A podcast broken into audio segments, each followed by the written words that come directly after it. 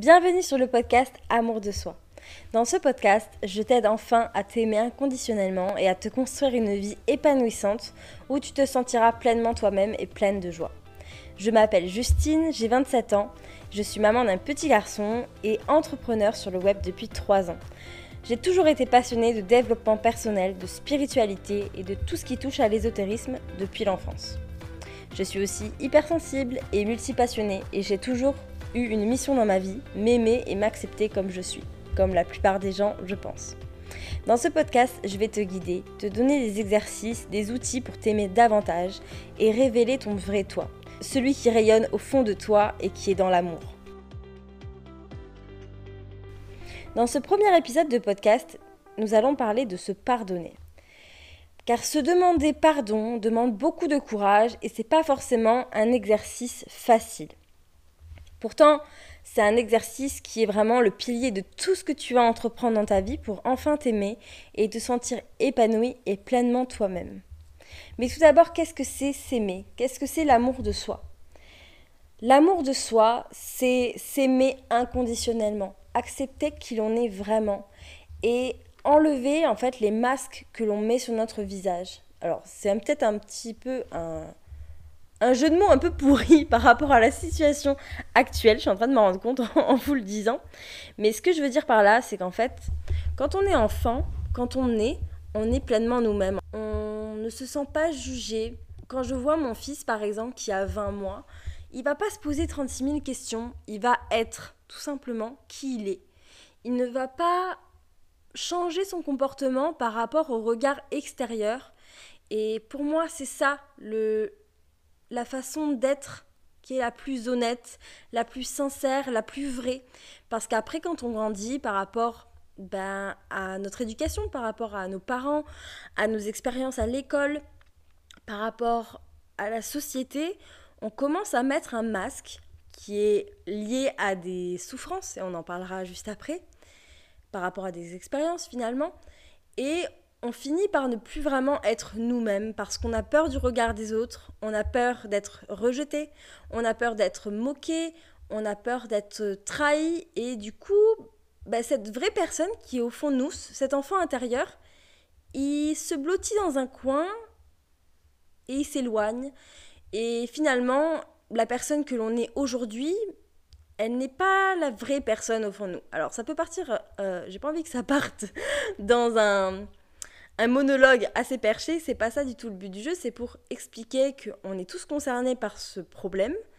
C'est qu'en fait, notre comportement et la façon bah, dont on se comporte et qui, qui on est vraiment, la façon dont on se montre finalement, n'est pas, une, n'est pas la réalité en fait qui est au fond de nous. Parce que, comme je disais, on a des blessures et ça va affecter notre, notre comportement. Il y a un livre qui s'appelle Les 5 blessures qui empêchent d'être soi-même, euh, qui a été écrit par Lise Bourbeau, que j'adore et euh, que je vous conseille à 1000%, qui explique justement que euh, par rapport à des expériences, par rapport à notre enfance, par rapport bah, à notre, notre développement finalement, on commence à ressentir des, des blessures finalement, qui peuvent être du rejet, qui peuvent être de la trahison, ça se, présente sous différentes formes. Je dédierai un épisode complet sur ce livre parce qu'il a beaucoup de choses à nous apporter. Mais ce qu'elle veut dire, c'est que par rapport à ces blessures, finalement, on commence à mettre un masque pour, euh, bah, en fait, pour se protéger finalement et pour éviter que ça recommence. Et c'est quelque chose qui est assez inconscient. Et c'est ça qui peut aussi expliquer pourquoi parfois on s'auto-sabote, pourquoi en fait on fait des choses, on sait qu'elles sont pas bonnes pour nous, mais on les fait. Et en fait, c'est ça la réponse, c'est qu'en fait, on essaie de se protéger de quelque chose. Parfois, ce sont des expériences qu'on ne se rappelle plus parce que il se passe pas mal de choses pendant l'enfance que malheureusement on oublie. Et je dis malheureusement, mais peut-être que c'est tout l'intérêt de la vie, c'est-à-dire de découvrir ce qui s'est passé et essayer de comprendre en fait pourquoi on a un tel comportement euh, dans le moment actuel, dans le moment présent. Le but du jeu de l'amour de soi, c'est en fait finalement d'enlever ces masques et de révéler la personne que l'on est vraiment. L'amour de soi, c'est aussi se dire je suis la personne la plus importante de ma vie. S'aimer, ce n'est pas honteux, ce n'est pas narcissique, ce n'est pas égoïste. Il y a des gens qui vont se vanter, qui vont dire je suis la plus belle, je suis le plus beau, je m'aime, et ça peut paraître euh, très, très condescendant, ça peut paraître mal placé, c'est mal vu. Malheureusement, les gens qui se vantent, qui ont tendance à beaucoup parler d'eux-mêmes, ce sont des gens qui n'ont pas forcément confiance en eux. Donc le vrai amour de soi, c'est euh, un sentiment que l'on garde à l'intérieur. Et il n'y a pas de mal après de dire je m'aime, je m'accepte comme je suis. Il n'y a aucune honte parce qu'en fait finalement, tout le monde recherche ça, recherche l'amour de soi, s'aimer, s'accepter. Parce qu'en fait, ça n'a rien d'égoïste parce que c'est ça n'a rien d'égoïste et c'est même le cadeau le plus généreux que vous pouvez vous faire à vous, mais aussi aux autres. Parce que pourquoi on a autant de conflits sur cette terre? Pourquoi il y a autant de haine, même dans les écoles? Pourquoi il y a autant de colère? C'est parce que les gens ne s'aiment pas.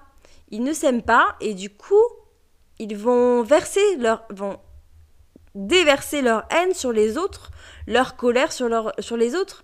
Et quand quelqu'un est heureux, la plupart du temps, les gens critiquent parce qu'ils sont jaloux finalement, parce qu'ils aimeraient être ben, comme cette personne qui s'aime, tout simplement. Donc si vous pouvez vous faire un cadeau le plus généreux possible pour vous, pour votre famille, pour votre entourage, c'est de s'aimer tout simplement inconditionnellement. Il y a aussi cette idée de se traiter comme son propre enfant. Par exemple, voilà, je vais encore parler de mon fils, mais il fait partie de ma vie et il m'apprend énormément de choses. Je trouve que devenir mère, ça a été aussi une claque pour moi parce que on voit cet enfant qui est, comment dire, insouciant, mais dans le bon sens, euh, qui ne se, voilà, qui est vraiment lui-même, qui ne va pas regarder si on est en train de le juger ou qu'est-ce qu'on pourrait penser de comment il est habillé ou de ce qu'il mange. Ou voilà, par exemple, quand je le vois faire ses repas et que parfois bah, il mélange euh, le yaourt avec euh, des pâtes ou j'en sais rien, il se sent pas jugé. Il fait vraiment juste ce qu'il a envie. Et ça, c'est incroyable parce que ça, on l'a vraiment perdu en devenant adulte, même en, en devenant enfant et adolescent, parce qu'on a eu des expériences où quelqu'un nous a s'est moqué de nous, qui nous a jugés, et que du coup, on s'est bloqué. Mais pour revenir à l'enfance, quand je vois comment je traite mon enfant, c'est-à-dire avec un amour inconditionnel de maman ou de papa, mais là je parle de mon cas, je l'accepte comme il est, même si des fois il fait des trucs très très dégueulasses. Voilà, comme l'histoire euh, des repas, ou alors qu'il va faire des bêtises, ça n'empêche pas qu'il pourrait faire n'importe quoi, je l'aimerai toujours. Et c'est ça l'amour inconditionnel. Et c'est ça que l'on doit reproduire sur nous. Traiter sa propre personne comme on traiterait son enfant. Avec un amour inconditionnel, avec beaucoup d'indulgence, beaucoup de douceur. Parfois, c'est vrai, il faut se mettre un pied aux fesses parce que on aurait tendance à procrastiner ou à se limiter et à ne pas avancer, oui, mais être dans la douceur, être dans la bienveillance, comme on le serait avec les autres. Si vous n'avez pas d'enfant et que bah, cet amour inconditionnel, vous avez du mal à le comprendre parce qu'il est quand même physique, euh, il se ressent vraiment dans le cœur, même si vous pouvez bien l'imaginer, mais alors euh, pensez comment vous traitez vos amis. Vous, jamais vous parleriez à vos amis comme vous vous parlez à vous. Et c'est bien ça le problème. Mais de jouer ce rôle en s'imaginant enfant, en fait, il y a un exercice que vous pouvez faire déjà dès à présent. Vous imaginez qu'il y a l'enfant que vous étiez en face de vous. Et à chaque fois que vous vous parlez mal, à chaque fois que vous vous dites que vous êtes nul, que vous êtes une merde, que vous n'allez pas y arriver, que vous êtes moche, que vous êtes grosse, bon, voilà, vous avez compris l'histoire? Dites-lui à cet enfant. Et vous allez voir, ça, va vite vous couper. Parce que vous ne feriez jamais ça à un enfant. Vous ne feriez jamais ça à votre meilleur ami. Vous ne feriez jamais ça à votre propre enfant. Ni à vos parents. Et vous devez vous traiter exactement pareil. Et je trouve qu'en fait, c'est ça le souci. C'est qu'on est vraiment, vraiment, vraiment très, très dur avec nous-mêmes. On s'auto-sabote, on se critique, on s'insulte, on se fait des choses qu'on ne ferait jamais aux autres. Et pourquoi Pourquoi on se fait autant de mal? Ça sert à rien de, regretter. En fait, on, a tous vécu ça dans notre vie, je pense. Il n'y a, pas, a pas grand monde qui a une confiance en soi qui est très développée euh, toute sa vie, c'est normal. Mais maintenant, il faut, ben, en fait, il faut faire la paix. Il faut faire la paix avec soi-même et se pardonner de s'être autant fait de mal soi-même. Et j'ai pas dit que c'était facile, c'est un travail en fait, je pense, qui est vraiment un travail de toute une vie. Mais plus vite on le commence, et mieux c'est, et mieux on se sent dans sa vie. Euh, ça fait du bien en fait d'être doux avec soi-même, ça fait du bien, voilà, d'être bienveillant, ça fait vraiment du bien. Ensuite, il faut avoir conscience qu'on a une vue filtrée de nous-mêmes. C'est-à-dire que pendant l'éducation et même pendant bah, tout le long de notre vie, on nous a dit qui nous étions. On, vous a peut-être dit, bah oui, bah t'as pas de facilité en maths, bah c'est pas grave, euh, voilà, tu, seras toujours nul en maths. Moi, par exemple, on m'a déjà dit, un professeur d'histoire, vous serez jamais, vous serez jamais bonne en histoire. Bon, moi j'avais cet esprit de compétition, du coup après j'avais euh, j'avais mis les, les, bouchées doubles l'année d'après, j'avais eu des super notes. Mais c'est pour dire que ça peut détruire en fait, ça peut détruire la confiance d'un enfant quand on lui dit tu es nul, tu n'y arriveras jamais. Euh, ça a été mon cas aussi. Euh, on m'a déjà dit tu es nul, tu n'y arriveras pas. Bon, il y a plusieurs, plusieurs scénarios qui sont possibles après, c'est-à-dire que soit bah, du coup ça nous met tellement la rage qu'on va mettre les bouchées doubles et on va tout, euh, on va tout défoncer parce qu'on veut prouver que c'est faux. Mais ça laisse quand même des séquelles. Et puis il y a des gens aussi qui vont dire, bah, qui vont rester dans cette pensée, qui vont se dire, bah, je suis nul. Quelqu'un me l'a dit, me l'a dit il y a des années. Peut-être que je ne me rappelle plus parce que j'étais enfant, mais c'est resté dans mon inconscient et du coup, je me dis que je suis nulle, je ne suis pas capable. Et en fait, il faut bien avoir conscience de ça, que finalement, on n'est plus vraiment nous-mêmes parce que ben parce qu'il y a eu des séquelles, il y a eu des blessures, il y a eu des gens qui nous ont dit des choses. Euh, on a vu des choses à la télé, par exemple, qui, qui, en fait, ou dans les magazines, qui nous disent que si on ne fait pas un 36, on est grosse, on est moche. Et en gros, ce que ça veut dire pour l'inconscient, c'est qu'on on ne, on ne mérite pas d'être aimé. Et ça, c'est quelque chose que les gens n'ont pas forcément conscience, c'est que même si on sait au fond de nous que c'est pas vrai, mais notre inconscient, il a compris ça. Il a compris que si tu ne fais pas un 36, tu es moche, tu ne mérites pas d'être aimé. Voilà. Et c'est ça le problème, mais il faut en prendre conscience. C'est la première étape, je pense, avant de se pardonner. C'est de prendre conscience de tout ça et de se pardonner. Et donc là, je vais vous donner un exercice qui est vraiment très important, qui est libérateur. Et c'est un beau cadeau que vous allez vous faire à vous-même de faire cet exercice. Je vous conseille de le faire pendant un temps qui est calme, où vous êtes toute seule ou tout seul s'il y a des hommes qui m'écoutent. Et vous allez prendre un papier, un stylo. Vous pouvez vous mettre de la musique que vous aimez dans les oreilles et vous allez vous écrire une lettre à vous. Et donc, pour donner un petit exemple, ça va commencer par cher moi. Et là, vous allez vous demander pardon pour toutes les méchancetés que vous vous êtes dites. Vous allez vous demander pardon pour, je donne un exemple, pour tous les régimes que vous avez faits et où vous avez fait du mal à votre corps. Vous allez vous demander pardon de ne pas vous être écouté parce que vous aviez bien senti qu'il fallait, fallait prendre cette décision, mais mais comme quelqu'un vous a dit qu'il fallait pas la faire, vous l'avez pas fait. Donc là, vous allez prendre un engagement en fait avec cette lettre, déjà de faire la paix, de vous excuser auprès de vous-même et de prendre conscience qu'en fait, vous êtes la personne la plus importante de votre vie. Je vais répéter, vous êtes la personne la plus importante de votre vie. Et si vous, vous n'êtes pas bien, si vous ne prenez pas du temps pour vous, vous ne pouvez pas prendre du temps pour les autres. C'est pas possible. Et ça, c'est quelque chose que j'ai compris il y a des années parce que je me sentais vraiment très mal dans une période de ma vie où euh, c'était un peu la déprime.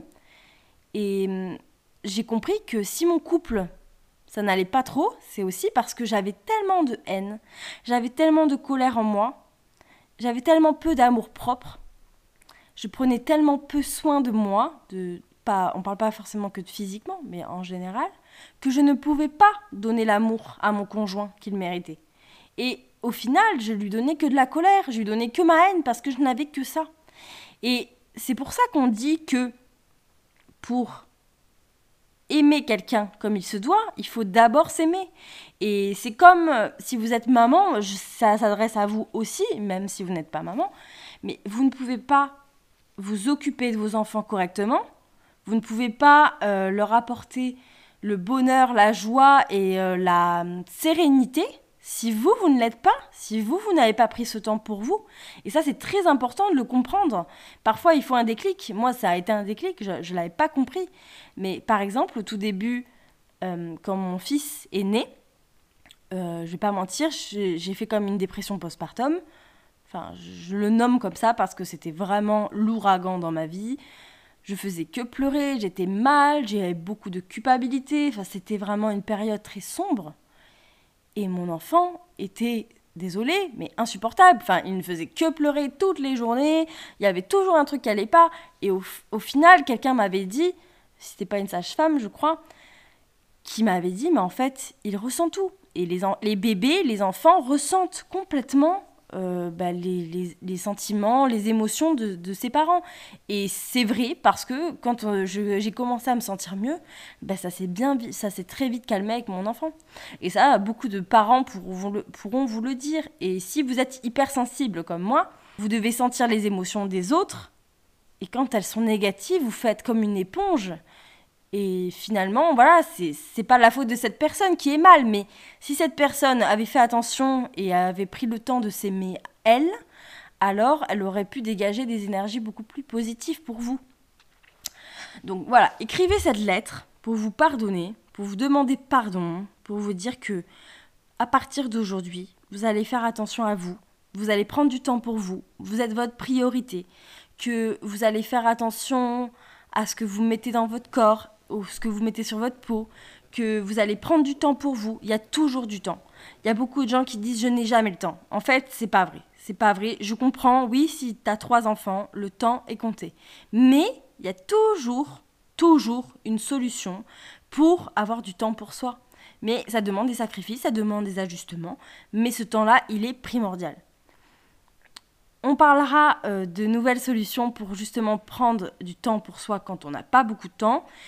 Euh, ça sera dans un autre épisode. J'espère vraiment que cet épisode vous a fait du bien. Je vous conseille vraiment de vous écrire cette lettre et de la garder précieusement dans un endroit. Si vous avez une petite boîte, moi ce que je vous conseille c'est d'avoir une petite boîte où vous vous mettez des choses que vous aimez, vous tenez un journal, vous mettez dans cette boîte, vous gardez des souvenirs, des choses qui vous font du bien et mettez cette lettre dedans parce que quand vous n'allez pas, euh, parce que finalement, l'amour de soi, ça se travaille. Si dans quelques mois ou même quelques semaines, vous commencez à, vous sentir encore mal, relisez cette lettre, ça vous fera une piqûre de rappel. Donc demandez-vous pardon et pardonnez-vous. Donnez-vous l'autorisation en fait de changer et de dire à partir d'aujourd'hui, je fais attention à moi et je décide de m'aimer inconditionnellement, comme si j'étais mon propre enfant. Voilà. Et voilà, quand vous vous sentez mal, pensez à ce petit enfant intérieur qui est à l'intérieur de vous. Pensez à, à qui vous étiez quand vous étiez enfant et demandez-vous est-ce que vous auriez aimé lui faire subir ça? Et franchement, c'est quelque chose qui est très très très puissant, qui est même bah, qui change, qui nous fait changer à tout jamais notre notre façon de fonctionner. Et je finirai cet épisode par dire quelque chose qui est vraiment important, c'est que vous n'êtes pas vos pensées, parce que parfois, quand on se dit je suis nul, déjà on emploie euh, le pronom je. Sauf que ce que vous faites ne définit pas qui vous êtes. D'accord? Et ce que vous pensez ne définit pas non plus qui vous êtes. Qui vous êtes, c'est vraiment cet enfant intérieur au fond de vous qui est absolument insouciant, qui fait juste les choses avec de l'enthousiasme, de la joie, de l'amour, et c'est tout. Voilà. Qui fait les choses dans l'instant présent. Mais c'est pas parce que vous pensez je suis grosse que vous l'êtes. C'est pas vrai. C'est pas vrai, c'est pas du tout vrai. C'est juste une façon de penser qui est mauvaise.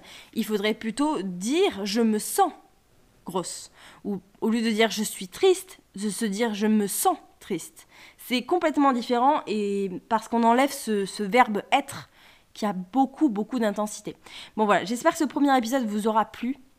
Euh, je suis tellement passionnée en fait que j'espère que c'est agréable à écouter parce que je sais que je pars un peu dans tous les sens.